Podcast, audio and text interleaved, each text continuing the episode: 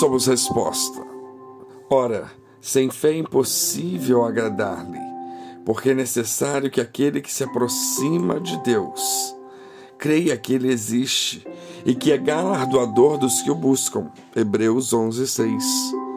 Como galardoador, Deus é presenteador. E ele escolheu nos dar como presente a essa geração. Sim, somos a resposta para essa geração. E a somos porque cremos em Deus, porque continuamos firmes nele, porque somos convictos de que ele nos usará como resposta favorável neste século tão tumultuado. Como filhos de Deus, temos uma resposta boa para esta geração. Existe, portanto, uma escolha que Deus fez por nós, e ela é clara e está registrada em João 15,16. Não fostes vós que me escolhestes a mim, pelo contrário, eu vos escolhi a vós outros, e vos designei para que vades e deis fruto, e o vosso fruto permaneça, a fim de que tudo quanto em meu nome pedirdes ao Pai, Ele vos conceda. Designar e vocacionar, comissionar. Deus nos deu uma missão. A missão que recebemos veio dele, e tudo o que precisamos entender é que a grande missão que ele nos entregou para a qual Ele nos vocacionou e nos deu as ferramentas necessárias e nos capacita, é para darmos frutos, é para frutificarmos. E não apenas para frutificar, mas fazer com que o nosso fruto permaneça. Frutificar, então, é uma ordem de Deus.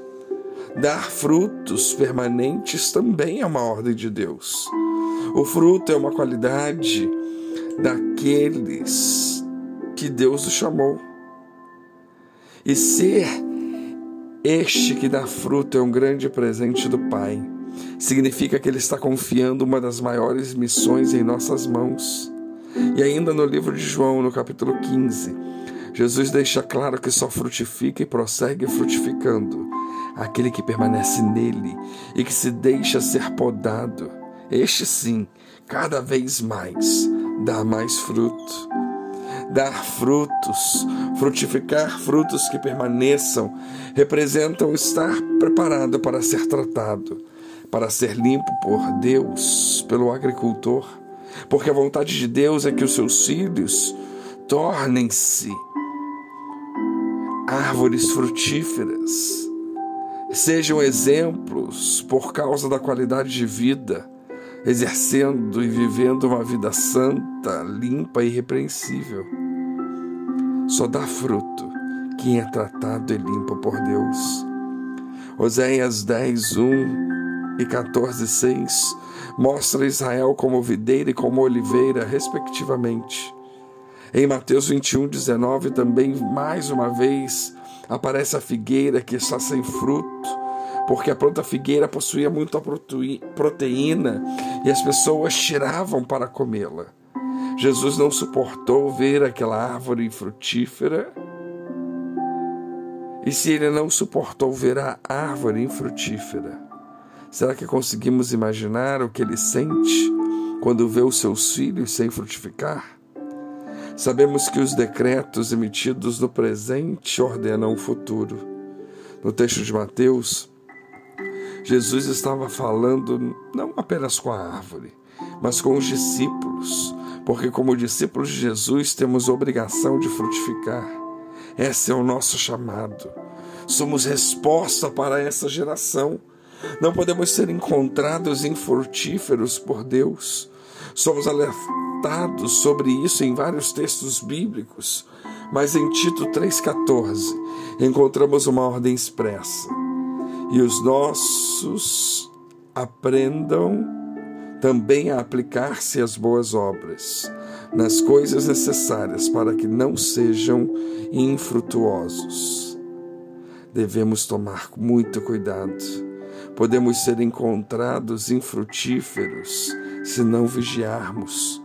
Portanto, temos que vigiar, temos que estar com os nossos olhos abertos, pois a Bíblia diz que um dia Todos estaremos diante do Pai e teremos que mostrar o fruto das nossas mãos. Na verdade, Essa será a primeira pergunta que ouviremos quando chegarmos no céu. Mostre o seu fruto. Como resposta a essa geração, precisamos dar fruto. O nosso fruto tem que permanecer. Então, não pensemos que o importante é só frutificar. O fundamental é frutificar e fazer com que esse fruto permaneça. Jesus disse que Ele é a verdadeira, verdadeira e seu Pai é o agricultor. Nós somos os ramos e se estivermos nele, frutificaremos muito. Também o ramo que estando nele não der fruto, ele mesmo corta.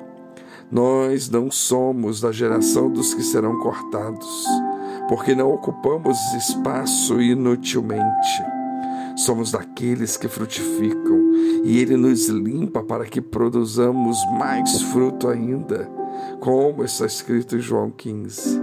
Portanto, somos uma resposta de sabedoria para essa geração. Estamos ligados pela palavra e limpos por ela. Tudo o que precisamos fazer é permanecer nele e ele em nós Somos ramos que produzirão frutos permanentes. Alegraremos o coração do Pai e cumpriremos nossa missão na terra, frutificando e sendo resposta de Deus para esta geração. Que Deus nos abençoe.